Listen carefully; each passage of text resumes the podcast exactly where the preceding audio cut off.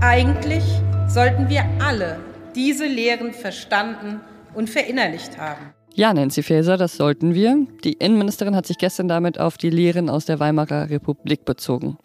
Aber auch in Deutschland gibt es ja seit Jahrzehnten bereits rechte Netzwerke, die lange unterschätzt wurden.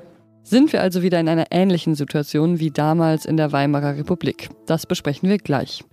Und es geht um eine Reform des Einbürgerungsgesetzes. Ich bin Pia Rauschenberger, heute hier für Sie und wie immer geht es bei uns los mit den Nachrichten.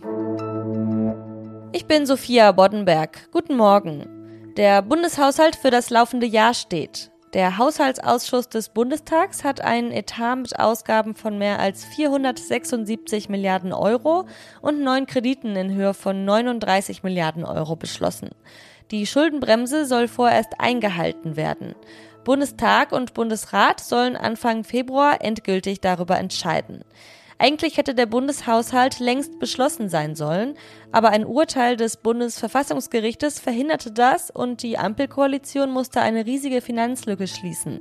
Darüber haben die Parteispitzen wochenlang verhandelt und mehrere Sparmaßnahmen beschlossen, unter anderem beim Bürgergeld und Klimaschutz. In mehreren deutschen Städten haben erneut Tausende gegen Rechtsextremismus demonstriert. In Mainz haben sich mehr als 5000 Menschen unter dem Motto Zeichen gegen Rechts versammelt.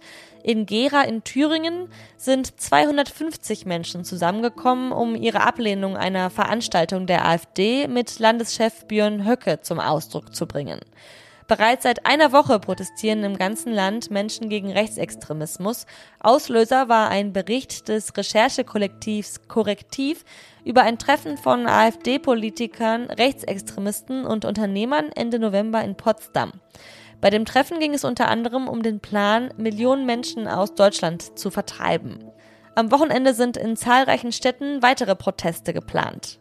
Redaktionsschluss für diesen Podcast ist 5 Uhr. In meinem Umfeld wird in letzter Zeit so oft über die Weimarer Republik gesprochen wie sonst eigentlich nicht. Denn die Mitte-Studie von September 2023 hat gezeigt, dass jeder zwölfte Erwachsene in Deutschland ein rechtsextremes Weltbild teilt. Und weitere 20 Prozent sind laut dieser Studie nicht klar demokratisch orientiert. Auf einem Treffen haben PolitikerInnen und UnternehmerInnen rassistische Pläne geschmiedet, um Menschen aus Deutschland zu deportieren. Und die AfD könnte dieses Jahr bei den Landtagswahlen stärkste Kraft werden. Das erinnert viele Menschen an die Vorstufe zum Nationalsozialismus. Bei manchen hat sich das Gefühl eingestellt, dass unsere Demokratie vielleicht weniger wehrhaft ist, als wir bisher dachten. Ich spreche mit Kulturredakteur Nils Marquardt darüber. Hallo Nils. Hallo, grüß dich. Ich höre in letzter Zeit ja öfter, dass Menschen Vergleiche ziehen von der Situation heute zur Weimarer Republik. Aber es ist ja doch so, dass unsere Situation sich von damals unterscheidet. Also zum Beispiel das Grundgesetz bietet ja schon einige Werkzeuge, um wehrhaft zu sein gegen Extremismus, also zum Beispiel die Möglichkeit, Parteien zu verbieten. Wie berechtigt sind solche Vergleiche also? Also ich glaube erstmal, die Situation ähm, ist schon ernst, dass ähm, rechtspopulistische, rechtsextreme Kräfte wirklich die Demokratie angreifen, ähm, sie aushöhlen wollen.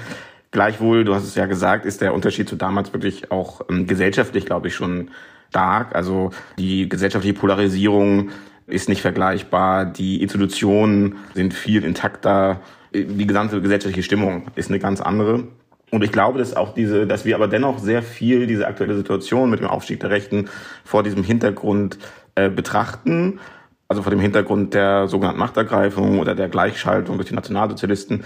Und ich glaube, das verstellt so ein bisschen den Blick, weil ähm, vor allem die, der Aufstieg der Rechten in Deutschland oder auch in ganz Europa glaube ich, heute auch wirklich anders funktioniert als dieser Bruch, der damit ja oft ähm, beschrieben wird, so dass es diesen einen Moment gibt. Und das wird auch viel von Kipppunkten geredet.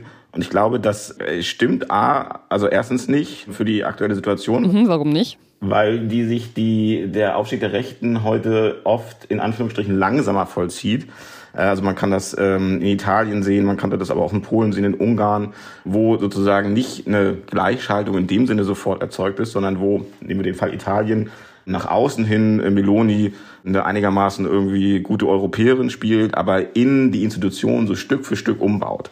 Das ist eben nicht als Relativierung gemeint, aber es ist dann doch was anderes, als dass ähm, oft diese Vorstellung davon hat, wir kommen auf einen entscheidenden Punkt zu und dann ja, hat man so einen Kipppunkt, wie das in der Physik der Fall ist. Mhm.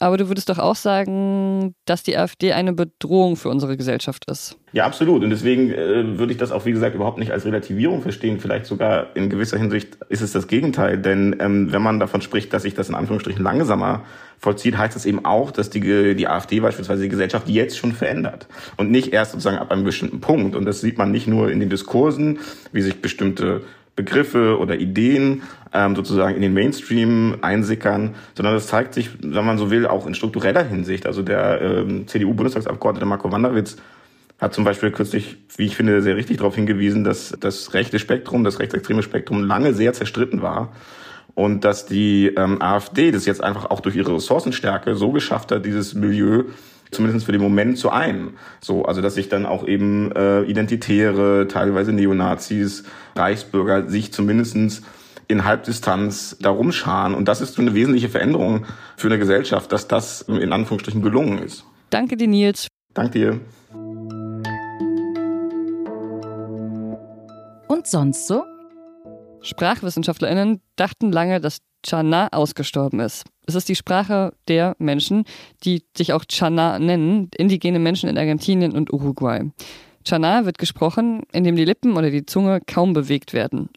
Aber jahrzehntelang wurde diese Sprache nicht mehr gehört, bis vor 20 Jahren ein Mann namens Blas Jaime an die Öffentlichkeit gegangen ist. Seine Mutter hatte ihm die Sprache beigebracht und ihn damals aber gebeten, sie zu bewahren, aber sie hatte ihn auch gewarnt, sein Wissen nicht zu teilen, da die Chana früher diskriminiert wurden. Bevor er der Welt dann also seine Kenntnisse über Chana offenbart hat, war die letzte bekannte Aufzeichnung der Sprache aus dem Jahr 1815. Das hat die New York Times berichtet. Jaimes Tochter spricht auch Chana, inzwischen sogar besser als ihr Vater, und die beiden geben auch Kurse darin. Aussterben wird die Sprache jetzt vermutlich also nicht mehr. Und gesungen hört sich die Sprache dann so an. Amitato Wau deutala ita yumbiada e Abite baten chala Oteuga numi Wau Es gibt Menschen in Deutschland wie Laila. Sie ist eine dieser hochqualifizierten Fachkräfte, die die Bundesrepublik eigentlich braucht, um den Wohlstand zu erhalten. Sie ist nicht in Deutschland geboren, aber spricht fließend Deutsch. Sie ist jung, ledig, hat an einer deutschen Uni einen Abschluss gemacht, hat als Lehrerin gearbeitet und ist ehrenamtlich engagiert. Ihren echten Namen will Laila aber nicht öffentlich machen. Sie versucht nämlich schon seit zwei Jahren die deutsche Staatsbürgerschaft zu bekommen und ist dabei an viele Probleme gestoßen. Also ihr Antrag für einen Pass wurde zum Beispiel lange nicht bearbeitet. Jetzt plant die Ampelkoalition eine Reform der Staatsbürgerschaft. Der Bundestag will heute das Gesetz verabschieden. Lisa Kaspari ist manchmal Host bei Was jetzt? Manchmal gibt sie sich aber auch ihrer anderen Leidenschaft als Politikredakteurin hin. Und sie hat sich mit der Reform beschäftigt und Laila getroffen. Hallo Lisa. Hi Pia. Was wird sich denn durch das Gesetz für Menschen wie Laila ändern? Also die wichtigste Änderung ist, es wird künftig die doppelte Staatsbürgerschaft auch für Nicht-EU-Bürger möglich sein.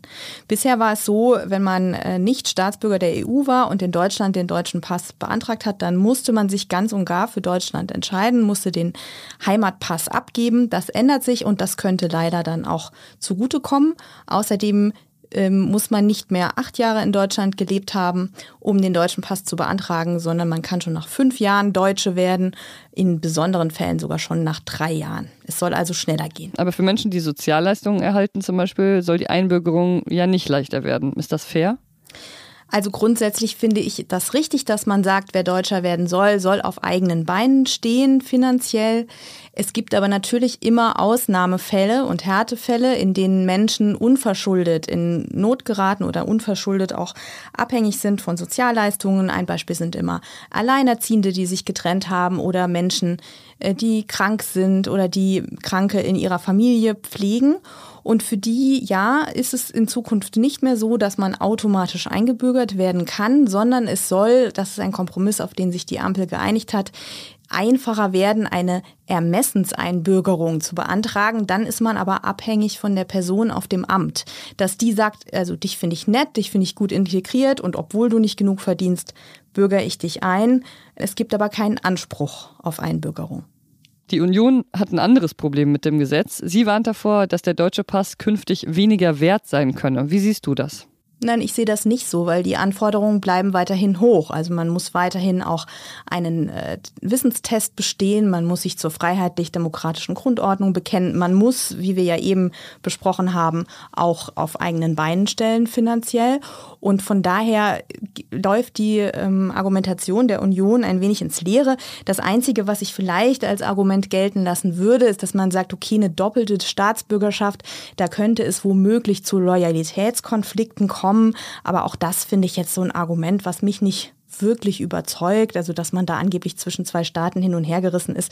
Ich finde eher, es ist ein Ausdruck der Willkommenskultur und auch der gelebten Realitäten. Ja, also viele Menschen ähm, fühlen sich eben zwei Staaten verbunden und das muss ja nicht heißen, dass sie jetzt hier in Deutschland ihre Pflichten vernachlässigen. Im Gegenteil. Vielen Dank dir, Lisa. Danke dir. Und tschüss für heute. Ich hoffe, Sie konnten auch aus unserer Sendung einige Lehren ziehen. Heute Nachmittag bringt Sie nochmal Erika Zinger auf den neuesten Stand. Dann ist Wochenende. Was jetzt zeit.de ist unsere E-Mail-Adresse für alle Ihre Anliegen an uns. Ich bin Pia Rauschenberger. Machen Sie es gut.